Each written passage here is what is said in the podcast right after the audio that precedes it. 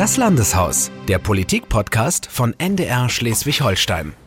Ja, und schönen guten Tag, sagt wieder einmal Stefan Böhnke. Ich bin Redakteur beim NDR und berichte über Landespolitik. Und wir haben uns gesagt, in den Sommermonaten, da stellen wir Ihnen ein paar Politiker vor, die jetzt nach der Landtagswahl im Landtag eine neue Rolle haben. Und er hat eine neue Rolle. Mein heutiger Gast, Lasse Petersdotter, seit kurzem Fraktionsvorsitzender der Grünen im Schleswig-Holsteinischen Landtag. Hallo und herzlich willkommen. Moin, moin. Vielen Dank für die Einladung. Sehr gerne. Wie fühlt es sich eigentlich so inzwischen an? Ist die Euphorie der, der ersten Stunden noch da? Ja, die Euphorie ist noch da. Es fühlt sich auch immer noch etwas surreal an, aber auf eine Warum? schöne Art und Weise.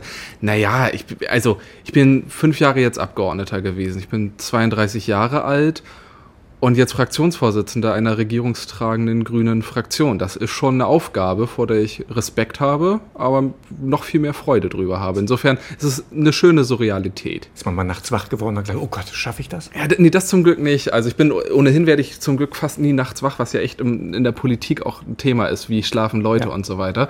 Und ich bin da sehr gesegnet, dass ich wirklich einfach einschlafe und äh, dann bis der Wecker klingelt schläft. Insofern, das ist alles okay und ich bin auch nicht von Selbstzweifeln getrieben, sondern ähm, habe da Selbstbewusstsein und weiß auch, glaube ich, ganz gut einzuschätzen, was da jetzt gerade auf mich zukommt. Glaub, Selbstbewusstsein braucht man auch in der Politik, oder? Ja. Man wird ja angegriffen von allen ja. möglichen Seiten, man ist untereinander ja auch Konkurrenten, manchmal auf Listenplätze ja. und so. Ja, unbedingt. Also ich habe das gemerkt, so bei den ersten Schulpodien zum Beispiel, also in Schulen eingeladen ähm, dann im Wahlkampf irgendwelche Podiumsdiskussionen. Und ähm, dann ist das ein Setting, fünf Leute aus unterschiedlichen Parteien sitzen sich da gegenüber und diskutieren und jeder versucht den anderen mehr oder weniger schlecht als man sich selbst darzustellen. Und dann hat man ein gnadenloses Publikum von 200 SchülerInnen, die irgendwie jetzt auch mal vielleicht eine Freude am Scheitern hätten, wenn jemand mal was ganz Doofes sagt oder so. Und das ist etwas, ähm, da muss man eine gewisse Gefestigkeit haben und äh, das zieht sich im politischen Prozess natürlich weiter bei Verhandlungen und so. Also wenn äh, natürlich zweifelt man auch, natürlich hadert man auch und natürlich überlegt man sich auch mal, oh, aber man darf es nicht zeigen, oder? Man, man darf es nicht zeigen, zumindest nicht zu doll. Ich bin aber ein großer Fan davon, auch mal die Zwischentöne auch zu zeigen. Ich habe ähm, Politikwissenschaft studiert, damals meine Bachelorarbeit zu politischer Fehlerkultur geschrieben. Mhm. Äh, Begriff, den es einfach gar nicht gab. Und ich habe so versucht, den irgendwie zu begründen, indem ich bei den Erziehungs- und Wirtschaftswissenschaften damals geguckt habe, äh, die da sehr viel weiter sind. Aber wie gehen wir eigentlich in der Politik beispielsweise mit Fehlern um oder mit Fehlerhaftigkeit? Und das ist etwas, ähm, was sehr verpönt ist über zumindest sehr lange Zeit. Ähm, und zwar eher so aus dieser inneren Kultur heraus der Parteien und der PolitikerInnen selber, gar nicht mal aus der Bevölkerung. Da gibt es schon Verständnis für Fehlerhaftigkeit und teilweise auch eine Sehnsucht. Also ich meine, wie gut kommt es an, wenn mal jemand nicht redet, als wäre er jetzt gerade in einem Rhetorikseminar. Also so eine gewisse Fehlerhaftigkeit oder so wird schon gern gesehen, wenn man es halt nicht übertreibt. Ne? Das ist halt eben auch wichtig. Also das wäre dann Inkompetenz, würde ganz genau. Ja. Das mhm. ist dann nicht das Ziel, aber ähm, mal so ein bisschen zu vermitteln, dass nicht alles immer einfach ist, ist vielleicht auch nicht so ungesund. Ihre neue Aufgabe, Ihr neuer Job ist ja nicht nur mit Arbeit verbunden, sondern auch mit Privilegien. Ja. Ihnen steht jetzt ein großes Auto zu mit mhm. Fahrer. Wie, wie gehen Sie damit um? Das ist, also, das mit dem Fahrer erstmal ist, finde ich, für die praktische Arbeit das größte Privileg. Ähm, ich habe keinen Führerschein. Ich habe damals nicht das Geld, heute nicht die Zeit gehabt, ähm, Führerschein zu machen. Das heißt, ich habe die letzten fünf Jahre alles im öffentlichen Nahverkehr gemacht. Das gibt einem auch eine wichtige Perspektive mit, aber das sorgt auch dafür, so blinde Flecken vielleicht in der Landschaft zu haben in Schleswig-Holstein, wo, wie wir alle wissen, nicht alles mit dem Zug gut erreichbar ist. Und ähm, insofern ist das jetzt wirklich die Möglichkeit, auf der einen Seite das, was beim Zugfahren so gut war, dass man Termine vor- und nachbereiten konnte, das können ja Leute, die selber mit dem Auto zu den Terminen fahren, nicht, ähm, zu verbinden mit der totalen Flexibilität von A nach B zu kommen. Also das ist ein unfassbares Privileg, eine Wahnsinnsentlastung. Und ja, das ist schon ein bestimmt komisches Gefühl, ne? wenn man das erste Mal, mal einsteigt und man hat dann Fahrer. Ja, das ist ja auch so eine Wahnsinnskarosse, in der man dann da sitzt. Und, ist ein E-Auto eigentlich? Äh, oder? Ja, wir haben jetzt einen vollelektrischen bestellt, aber auch da gibt es Lieferengpässe. Okay. Äh, und zurzeit fahren wir mit einem Hybridauto. Und ähm, insofern ist das äh, total gut und, und hilfreich und natürlich ein wahnsinnig seltsames Gefühl, ähm, weil ich einfach jemand bin, der vorher anders unterwegs war, aber ähm, darüber sich jetzt sehr freut und dann aber auch die ganzen anderen Strukturen persönlich persönlichen Referenten in der Fraktion zu haben, jemand, der den Kalender macht und so weiter. Also den Kalender aber auch voll macht manchmal, ohne den dass Kalender, sie gefragt werden. Ja, ja, den oder? Kalender komplett voll macht. Ähm, äh, aber äh, das gehört zum Job irgendwie jetzt auch dazu. Ähm, und auch der anderen, auf der einen Seite ist das immer natürlich auch eine Arbeitsbelastung, aber es ist wieder auch Privileg. Ne? Ich meine, am Ende, alle Personen, die man so anfragt, wollen auch mit einem reden. Da muss man sich allerdings, und das ist, glaube ich, das Wichtige, das Gleiche gilt auch bei dieser Selbstbewusstseinsfrage und so, man muss das reflektieren. Man muss, man wird ja immer zum Deppen, wenn man solche Sachen zu sehr mit der eigenen Person in Verbindung mhm. bringt. Ich weiß vollkommen, das ist alles an diese Funktion gekoppelt. Ein Tag nachdem die Funktion endet, sowohl als Abgeordneter wie auch als Fraktionsvorsitzender, fällt das alles weg. Und äh, ich war dann doch als Person nicht so spannend. Und das ist ja eine der großen Schwierigkeiten. Dass da fallen manche in ein Loch. Ja, da recht, fallen ne? Manche in, in ein Loch und insbesondere dann, wenn man es immer weiter oder immer stärker mit der eigenen Person selber verknüpft. Deswegen sage ich, diese Reflexionspunkte sind wichtig und diese ganzen Schmeicheleien, die dann kommen, man geht auf eine Veranstaltung und alle finden es interessant, was man zu sagen hat und so weiter. Ähm, das muss man sich bewusst sein, das ist vorbei und man ist nicht als Person so spannend, sondern in der Rolle, in der man gerade ist. Und diese Rolle ist endlich. Sie haben die Rolle schon ausgeübt. Bei der letzten Landtagssitzung haben Sie sich die SPD vorgenommen in Ihrer Rede in der Aktuellen mhm. Stunde. Und Sie haben kritisiert, dass die SPD nur Minuten nach der Veröffentlichung des Koalitionsvertrages zu einem Urteil gekommen war. Hören wir mal kurz in diesen Redeausschnitt rein. Ich habe mir mal die Mühe gemacht, nachzuvollziehen, wann haben wir eigentlich diesen Koalitionsvertrag veröffentlicht. Unsere Pressemitteilung 16.55 Uhr, Veröffentlichung 16.39 Uhr, SPD-Pressemitteilung 17.01 Uhr mit dem Fazit, das Soziale hat in der neuen Landesregierung keine Priorität. Liebe SPD, das Lesen hat in der SPD offenbar keine Priorität. Das stimmt, würde ich heute immer noch so sagen. Ja, Ihre erste Rede als Fraktionschef, äh, war das was Besonderes für Sie? Total. Also ich habe schon Reden auch in ähnlichen Rahmen so zur Regierungserklärung damals als stellvertretender Fraktionsvorsitzender gehalten. Aber da jetzt in dieser Rolle zur quasi jetzt neu startenden Legislatur, das ist was Besonderes. Darüber macht man sich vorher viel Gedanken ähm, und das macht ehrlicherweise auch sehr viel Spaß. Ist man nervös vor so einem Auftritt? Der war ja schon besonders dann. Ja, also nervös schon. Ich bin immer auch weiterhin nervös. Ich finde das aber auch ganz gut. Das gibt so ein bisschen Adrenalin ja. mit und ähm, ich bin auch jemand, der gerne ähm, aufnimmt, was im Raum dann gerade passiert. Also ich rede nicht anhand eines fertigen Skriptes, sondern ich rede immer anhand von Stichworten, die ich mir vorher mache, ähm, die ich mir auch immer selber gemacht habe. Ich hoffe, dass ich das so fortführen kann. Also ich habe in der letzten Legislatur 119 Reden gehalten, jede selbst geschrieben. Und ähm, dann hat man aber die Möglichkeit, einfach auch spontan zu reagieren, wenn ein Zwischenruf kommt und so. Und mir macht das wirklich Spaß. Also das ist einer der Gründe auch, warum ich Politik machen will, weil ich diese politischen Streit auch in der Rede und in der Debatte auch durchaus suche. Wichtig ist, dass man hinterher noch ein Bier trinken kann. Ne? Total. Also äh, ich glaube auch, dass Thomas Losse Müller das ähm, sportlich klingt immer so klein, aber sieht, worum es da geht. Nicht um Rollenspiel oder so, ähm, aber es ist Teil einer politischen Debatte, die eben auch lebhaft sein kann, aber niemals respektlos und niemals persönlich. Das ist mir wichtig. Sie haben schon gesagt, Sie waren in der letzten Legislaturperiode einer der Jungen. Mhm. Jetzt sind Sie Fraktionsvorsitzender und haben ganz viele junge neue Abgeordnete in der Fraktion. Mhm. Das ist ja auch eine Doppelbelastung. Nicht? Also Sie müssen sich in eine neue Rolle einfinden und die anderen ja auch. Ja, total. Wir, wir haben jetzt 14 Abgeordnete, von denen haben zwei parlamentarische Erfahrungen, Eka von Kalm und ich, und alle anderen sind neu. Und ähm, das ist auf der einen Seite natürlich steile Lernkurven, die jetzt vor allen stehen, ähm, und auf der anderen Seite ist es unfassbar viel Energie, die damit auch reinkommt und äh, Gestaltungswille und Motivation. Und das macht einfach großen Spaß in dem Team. Wie würden Sie diese Fraktion beschreiben? Energiegeladen mit Haltung konstruktiv an der Sache.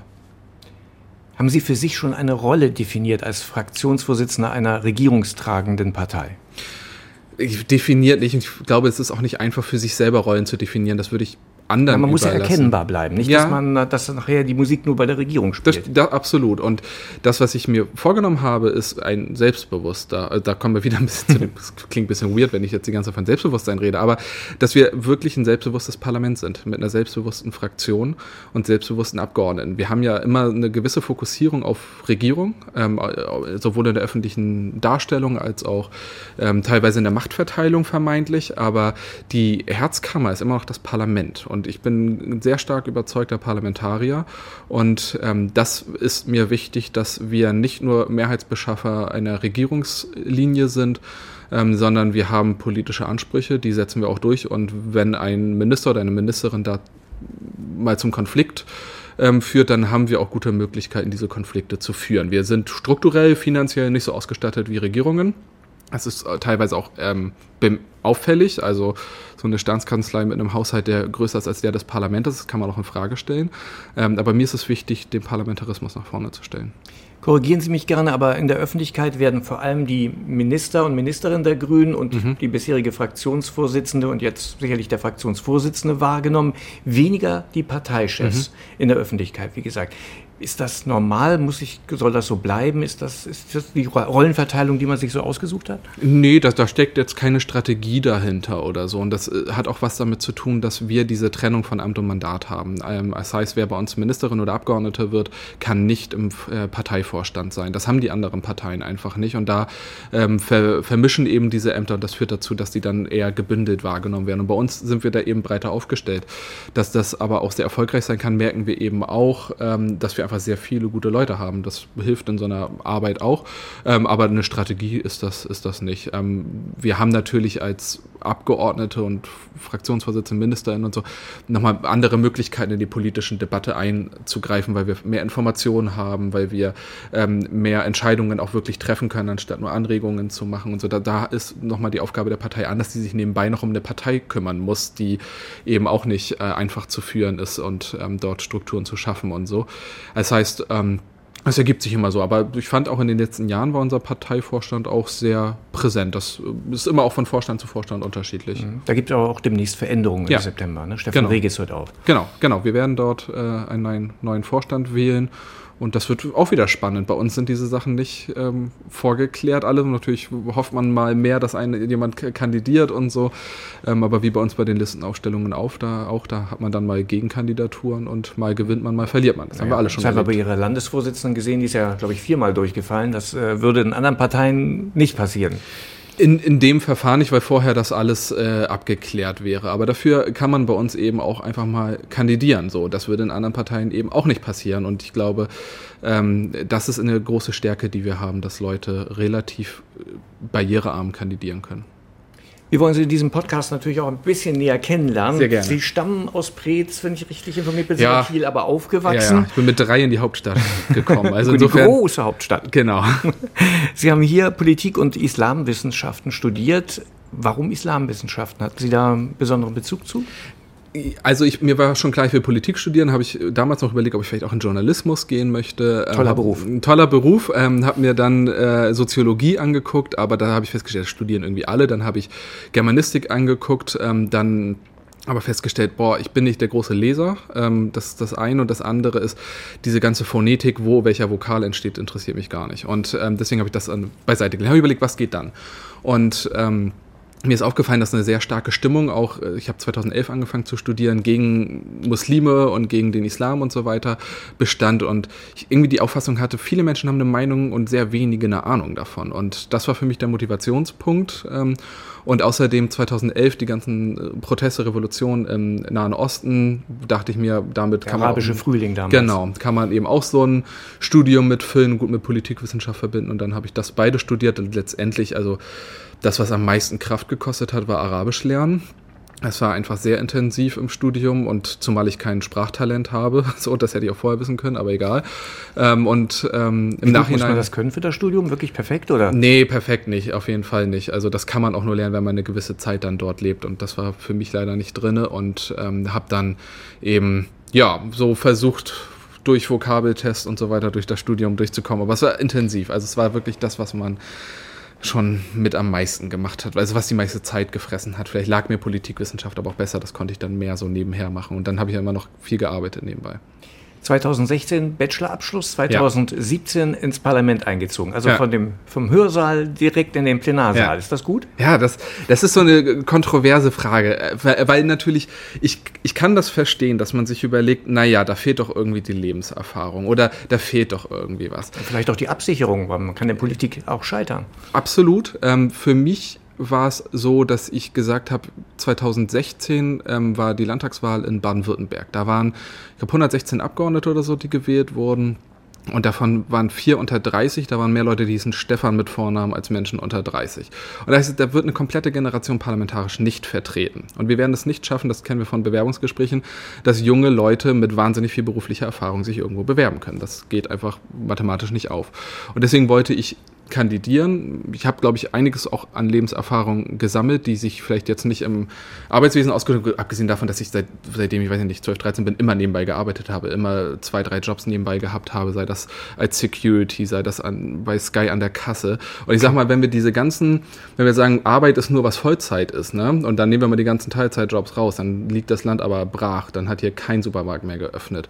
Ähm, deswegen, so ein bisschen Erfahrung habe ich schon gesammelt, aber ich kann die Kritik verstehen, habe das auch in meiner Bewerbungsrede Rede damals sehr transparent gemacht, dass ich gesagt habe, so, wenn ihr wollt jemand, der weiß, wie es ist, ähm, eine junge Familie zu erziehen, dann bin ich nicht der Richtige. Wenn ihr wollt jemand, der eine lange berufliche Laufbahn hinter sich hat, bin ich nicht der Richtige. Aber wenn ihr wollt, dass jemand, und dann so mit meinen Punkten, dann ist vielleicht Platz für mich, dann bin ich der Richtige. Und bei der Absicherung war es, da haben Sie recht, ist das schon ein Thema, aber ich konnte halt auch nicht tief fallen. Ne? Also ähm, ich, ich habe keine, mir war es auch wichtig, während des Mandates mir jetzt nicht ein fettes Auto zu kaufen, gut ohne Führerschein, ohnehin witzlos, ja, ähm, genau. kein Haus zu kaufen, also nicht diese Verbindlichkeiten einzugehen. Ich wohne in einer schönen kleinen Wohnung ähm, in Kiel zur Miete und ähm, wenn ich jetzt hier den Job verlieren würde, dann ähm, komme ich nicht in finanzielle Schwierigkeiten zunächst. Mhm. Wenn man sich so Ihre politische Karriere anschaut, dann können Sie ja wirklich mit sich sehr zufrieden sein. Wie schafft man das eigentlich? Das, glaube ich, war auch nicht immer abzusehen, oder? Nee, mit Sicherheit nicht. Also ich meine, politische Laufbahnen sind immer ein bisschen unvorhersehbar und das war nicht geplant. Also ich habe jetzt Damals 2008 habe ich meinen Realschulabschluss gemacht. Der war schon überraschend, weil ich plötzlich gut wurde in der Schule. Ich bin in der siebten Klasse sitzen geblieben, war ich auch. kein guter Schüler war. äh, es hat sich später gemeinsam. alles entwickelt. So, mhm. dann habe ich Abitur nachgeholt, damals auf dem Wirtschaftsgymnasium RBZ Wirtschaft in Kiel. Ähm, das war dann auch ganz gut. Habe ich studiert. Das war, das war alles irgendwie unvorhergesehen und dann im Studium angefangen, mich politisch zu engagieren. Also wirklich mal so in Gruppierungen und so weiter aktiv zu sein. Vorher war ich interessiert, aber ich kannte niemanden, der politisch aktiv ist. Und das habe ich dann total gerne gemacht und dann ging das relativ schnell, aber nicht im Sinne von, also ich hatte niemanden, der mir da die Hand gereicht hat und irgendwie begleitet hätte oder so, ähm, sondern ich hatte schon einfach ein Ziel vor Augen weiterzumachen und wirklich was verändern zu wollen. Und ich habe viel gearbeitet. Das habe ich immer gemacht. Ich glaube, ich kann für mich behaupten, jemand zu sein, der ähm, stressresistent ist, gewissermaßen eine gewisse Krisenresilienz hat, was wir jetzt alle so in den letzten zwei Jahren ähm, häufig gehört haben als Thema und der einfach viel arbeitet. Ja, wie sieht denn so ein Tag aus? Wie viele Stunden hat so ein Fraktionsvorsitzenden Alltag? Ja, den Alltag habe ich also als Fraktionsvorsitzender ja so vielleicht noch nicht ausreichend erlebt, als dass ich das jetzt mal im, im Standard beantworten könnte. Aber ich arbeite schon am Tag meine mindestens zwölf Stunden ähm, und es gab Phasen und gibt Phasen, die dann darüber hinaus auf 16, 18 gehen. So. Und das ging am Anfang gut, dann kam so Tinnitus äh, und irgendwie körperliche Beschwerden, wo ich dann gedacht habe, ah, das ist vielleicht doch nicht so gut. Ähm, habe dann wieder angefangen, aktiver Sport zu machen, Wochenenden lieber weniger Termine zu machen.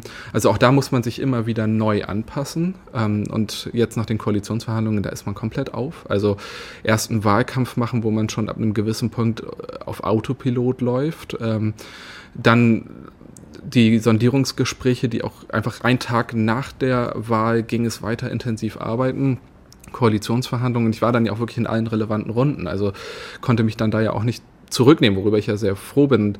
Das Abgefahrene dabei ist jetzt, dass das alles geklappt hat. Also ich habe das Direktmandat gewonnen. Ich war auf einem guten Listenplatz. Ich bin, dann hat die Koalition geklappt, die Sondierung geklappt, die, ähm, der Fraktionsvorsitz. Also das ist ja längst nicht immer der Fall. So normalerweise geht dann zwischendurch nochmal was eklatant schief. Ähm, Hätten Sie am Wahlabend eigentlich auf Schwarz-Grün gewettet? Am Wahlabend. Wirklich am Wahlabend, ja. Ja, ja okay. mhm. weil ich, also ich habe nicht daran gedacht, dass Jamaika eine wirkliche Option mhm. ist. Ähm, es einfach super ungewöhnlich wäre. Dreiviertel Mehrheit ließe sich da ja schon absehen.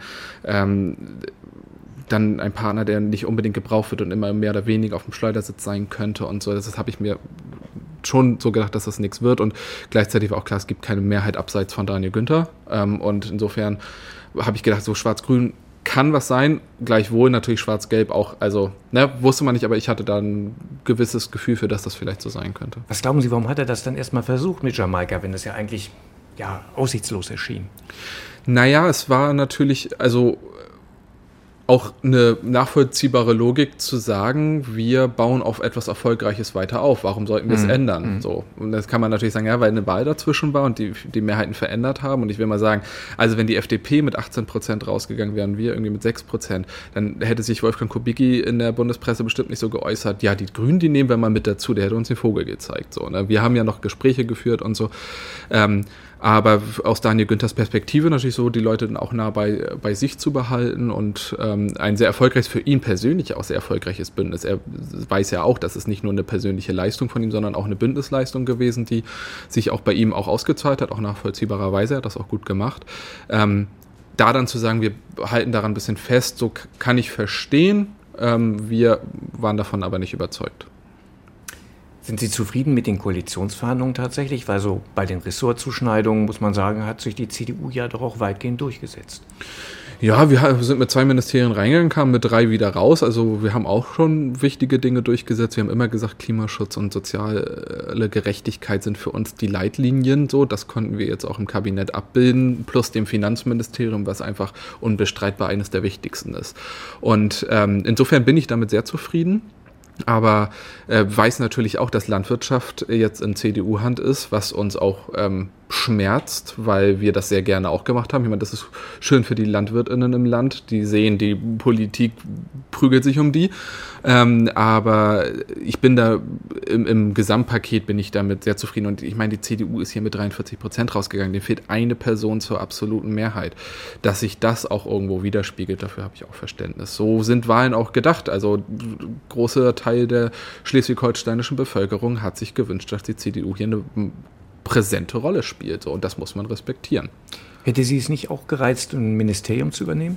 Nee, nicht so sehr. ich bin, ich habe ich bin wirklich ein Fan von Parlament. Ich bin auch ein großer Fan von Parlamentarismus. Und ich bin auch ähm, sehr froh darüber, was ein Fraktionsvorsitzender, wie der arbeiten kann im Verhältnis zu einem Minister oder einer Ministerin. Also man ist halt da nicht Exekutive. Am Ende ist die Regierung die ausführende Gewalt dessen, was das Parlament möchte. So, daran muss man manchmal immer mal wieder erinnern, aber ähm, dessen muss man nicht müde werden. Und insofern insofern, ich finde wirklich Parlamentarismus, Legislative, das, ich fühle mich da schon sehr wohl. Ich mag dann auch die Debattenkultur, die breite Aufstellung, gerade als Fraktionsvorsitzender zu sehr unterschiedlichen Themen zu diskutieren. Ähm, das macht schon auch sehr Spaß. Warum sind Sie eigentlich mal zu den Grünen gegangen? Gab es da einen besonderen Anlass? Oder? Ja, also bei mir war es so, ich ähm, habe so angefangen, mir zu überlegen, ich will mich jetzt auch politisch engagieren. Und zwar habe ich dann das System auch so ausreichend verstanden, dass ich gesehen habe, wenn ich wirklich Verantwortung übernehmen möchte, dann gehe ich ähm, in eine Partei, weil das ist etwas, so ist unser System aufgebaut. Und damals war mir Mindestlohn total wichtig als Thema. Und ähm, weil ich, ich habe jetzt Security gearbeitet und da 5,50 Euro die Stunde verdient und mir gesagt, das kann nicht angehen. So, Mindestlohn war für mich einer der großen Themen. Ähm, dann komme ich aus einer Familie, die könnte man sagen, so gewissermaßen sozialdemokratisch geprägt mhm. ist. Meine Mutter ist Altenpflegerin, mein Vater ist Maler und Lackierer. Da hat man so eine gewisse Prägung. Deswegen bin ich in die SPD eingetreten. Und ähm, dort dann für drei Monate verblieben und wieder ausgetreten, weil mir es überhaupt nicht gefallen hat. Warum nicht? Von den inneren Strukturen, dann was es nicht alles für Gremien gab und irgendwie noch ein Ortsbeirat hat noch eine Untergruppe und so weiter.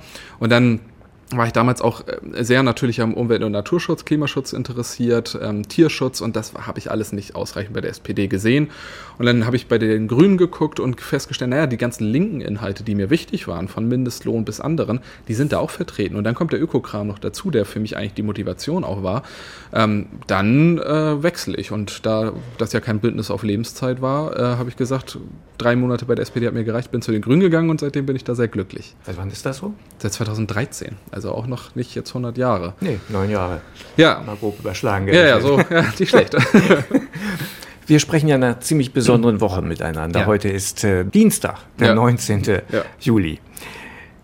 Wir wissen am Ende der Woche nicht, ob das Gas weiterhin aus Russland fließt. Manche Menschen haben Angst, gucken auf ihre jetzige Gasrechnung, können sich ausrechnen, was sie im nächsten Jahr bezahlen müssen. Wie blicken Sie eigentlich auf diese, diese Zeiten, die kommenden Wochen und Monate? Es stellt uns vor einer der größten Herausforderungen der letzten Jahre. Und das wohl wissend, dass uns gerade eine Pandemie auch in den Knochen steckt. Also wir leben in Zeiten multipler Krisen, ähm, in der es schwierig ist, sich nur auf eine zu fokussieren. Wir müssen es hinbekommen, alle zu fokussieren. So und wenn wir jetzt aber die Energieversorgung angucken, dann werden wir erleben, dass Menschen von ihren Stromrechnungen überrascht werden, weil es einfach nicht vorkalkulierbar ist oder man auch nicht die Möglichkeit hat, alles vorzubereiten. Also man kann ja nicht immer dann, okay, jetzt mache ich hier nochmal eine ähm, Nebenablage, wo ich äh, Geld rein tue, weil irgendwann kommt die Stromrechnung. Viele Menschen ähm, haben diese Kapazität nicht. Ähm, und das ist ja immer das Problem, wenn man wenig Geld hat, dass ähm, man dann zwar im Alltag sich ein System geschaffen hat, in dem man gut zurechtkommt, aber dann, wenn was Unvorhersehbares passiert, dann haut es umso mehr rein. Das ist auch der Unterschied zwischen beispielsweise Armut und Sparen. Bei, bei Sparen hat man Puffer, ein doppeltes Netz bei Armut und bei geringen Einkommen und so weiter haben die Menschen das einfach nicht. Und ähm, das ist etwas, wo wir genau hingucken müssen, ähm, wo wir Entlastungen schaffen müssen. Es geht ja tief rein, bis in den Mittelstand. Ja. Es genau. ja, trifft nicht nur die Armen, sondern auch der Mittelstand, der ja. sich genau so ein Jahr ausgerechnet hat, inklusive Urlaub. Ne? Genau, und mit einer gewissen Sicherheit. Dann, dann zahlt man hier nochmal was auf Raten und da nochmal genau. was auf Raten und jetzt plötzlich kommt was Unvorhergesehenes und es haut einen raus. Und ähm, gerade bei Strom, wenn man eine Stromrechnung nicht bezahlt, dann ist der Strom auch schnell schnell abgestellt, was ich seit Jahren kritisiere. Ich halte das für völlig unverhältnismäßig. Ich meine, man muss sich das mal vorstellen, auch in der Pandemie, ne, da haben wir Situationen erlebt, wo die Kinder von zu Hause unterrichtet werden mussten, an ihrem Grundrecht für Bildung teilgenommen haben. Und dann wird der Strom denen abgeschaltet, weil auch Stadtwerke nicht differenzieren, ob Kinder im Haushalt leben oder nicht. Also das ist eine dermaßen Ungerechtigkeit und eine dermaßen Unverhältnismäßigkeit, nur weil sie wirksam ist, ähm, die mich überhaupt nicht überzeugt. Ich habe mich da sehr intensiv auch mit den Vorständen von Stadtwerken gestritten, ähm, die aber daran festgehalten haben, dass es halt wirksam ist. Und das werden wir jetzt wieder erleben. Und das äh, muss. Politik da was ändern? Landespolitik wenig. Ähm, die Entscheidung liegt da auf Bundesebene. Ähm, aber da regieren Sie auch mit. Genau, genau. Und da sind wir auch im Austausch und auch mit dem zuständigen Minister. Ähm, wir müssen da tatsächlich, also ich halte die Forderung nach einem Moratorium ähm, dringend sinnvoll. Das habe ich die letzten Jahre auch immer schon betont. Aber also wir werden in den nächsten Jahren oder in den nächsten Monaten, weil Ihre Grundsatzfrage ja auch war, wie geht's weiter jetzt in den nächsten Monaten? Ähm, wir müssen jetzt unmittelbar die Möglichkeiten nutzen, um die Stromversorgung sicherzustellen, die Unabhängigkeit sicherzustellen, die aber eben nicht nur ein Aufblitzen von Unabhängigkeit sein darf, sondern sie muss eine strukturelle sein. Das heißt wirklich, das klingt jetzt platt als Grüner zu sagen, aber wir müssen die erneuerbaren Energien einfach ausbauen, weil wir so schaffen, hier Energie zu erzeugen und sie nicht immer aus irgendwelchen autokratischen Staaten zu beziehen. Das passiert natürlich nicht von heute auf morgen. Wir brauchen auch Richtig. kurzfristige Lösungen. Genau, bei den kurzfristigen Lösungen müssen wir alle bereit sein, Kompromisse zu gehen. Und ich finde sie. Wie weit würden Sie gehen? Es gibt ja jetzt die Diskussion um Laufzeitverlängerung von Atomkraft. Ja, aber es ist auch eine Scheindebatte. Also bei der Atomkraft ist es so gewesen, wir haben ein festes Ausstiegsdatum. Die Unternehmen rechnen natürlich rein wirtschaftlich, passen ihre Brennstäbe so an, dass sie genau dann quasi ähm, aufgebraucht sind, wenn auch der Atomausstieg ansteht. Das mag ein, zwei geben, wo das nicht der Fall ist in Bayern. Eins. Ähm, dann kann man darüber sprechen, ob es noch drei Monate länger läuft. So bei einer effizienten Nutzung. Aber das, was das eigentliche Problem ist, ist, dass wir hier so tun, als könnte das das Problem lösen. Das ist es nicht. Sondern die Atomkraft macht im Strommix einen extrem geringen Anteil nur aus, 4%. Und im Wärmebereich, der ja der entscheidende sein wird in den nächsten Monaten, ist es vollkommen irre also weitgehend irrelevant. Und ähm, deswegen ist das eine Scheindebatte, die bei der Atomkraft geführt wird. Das, was ich aber als Grundlogik, als Beispiel nennen würde, ist, wir haben in Schleswig-Holstein mit der Mittelplatte eine Ölplattform, die einzige in der Nordsee, ähm, die ein festes Ausstiegsdatum hat. Und wenn wir jetzt sagen, naja, wir machen jetzt eine intensivere Ölförderung, äh, weil wir jetzt die Energie brauchen, auch wenn sie fossil ist und sie jetzt brauchen. Dafür steigen die früher aus als bisher geplant, um die Klimaziele einzuhalten. Das ist die Logik, in der wir jetzt reagieren können. Und die können wir auch auf andere Bereiche durchaus anwenden. Kohle. Genau, also wenn, wenn wir jetzt sagen, bei, bei, beim Kohleausstieg ist es ja in Teilen auch passiert, dass man sagt, wir machen einen eine, eine Verzögerung nehmen wir meinetwegen in Kauf, aber nur dann, wenn es nicht die Grundziele in, in Frage stellt. Denn wir erleben ja gerade, das ist das, was ich meinte mit Zeiten multipler Krisen, die anderen Krisen werden nicht geringer. Also wenn wir jetzt über warmes Wetter ächzen in dieser Woche, dann ist es das, was meine Generation und die Generation nach mir sehr intensiv auf einer ganz anderen Basis regelmäßiger erleben werden. Und dann ist natürlich die Frage, äh, sind wir bereit, das weitgehend jetzt zu ignorieren. Und ich bin der Auffassung, wir sollten nicht bereit sein, das zu ignorieren, sondern wir müssen auch das weiter auf dem Zettel haben. Und dann, wenn wir dann noch sogar die Möglichkeit haben, über erneuerbare Energien zwei Krisen gleichzeitig anzugehen, ja, dann wie sinnvoll. Und das Problem ist, das sagen wir nicht erst seit heute. So, ich habe neulich, als Robert Habeck sich als Spitzenkandidat der Grünen beworben hat, 2016, wurde er genau das gleiche gefragt, was würden Sie sagen, wenn Sie Putin treffen? Und er sagt genau das. Wir steigen aus aus deinen Energien, die Abhängigkeit ist zu groß, du machst autokratische Politik, du reichst Länder an und so weiter das ist alles nicht so unvorhersehbar gewesen, wie es gerne getan wird. Jetzt hilft es einem nichts recht zu haben, aber es zeigt vielleicht, dass der Kurs richtig war zeigt vor allem auch, die Politik hat viel zu tun in den ja. nächsten Jahren auf jeden Fall. Ja, und das wird beim Koalitionsvertrag auch schwierig werden. Wir haben uns wahnsinnig viel vorgenommen mhm. und gleichzeitig die ganzen Krisen. Aber Sachen Finanzierbarkeit. Ja. Meinen Sie? Hm, Sie waren ja Finanzpolitiker in der letzten Legislatur. Bin ich weiterhin. Ich behalte das äh, weiter bei, auch wenn das vielleicht eine Schnapsidee ist, das auch noch zu machen. Aber ich mache weiter die Haushalts- und Finanzpolitik, ähm, weil mir das großen Spaß macht. Was erwarten Sie, was kommt auf das Land zu? Ähm, in erster Linie erstmal große Ungewissheit. Und ähm, wir wissen nicht, wie sich die Zinsen entwickeln, wir wissen nicht, wie sich die Inflation entwickelt. Und Inflation bedeutet zwar immer auch eine steigende Mehreinnahme, aber auf der anderen Seite auch steigende Mehrausgaben. Also das haben wir bei den Baukosten und so weiter, die einfach durch die Decke gehen. Das erleben ja viele Menschen auch, das geht dem Staat da nicht anders. Das heißt, viel Ungewissheit, ähm, drohende Rezession und das nach einer Zeit einer mehr oder weniger Wirtschaftskrise.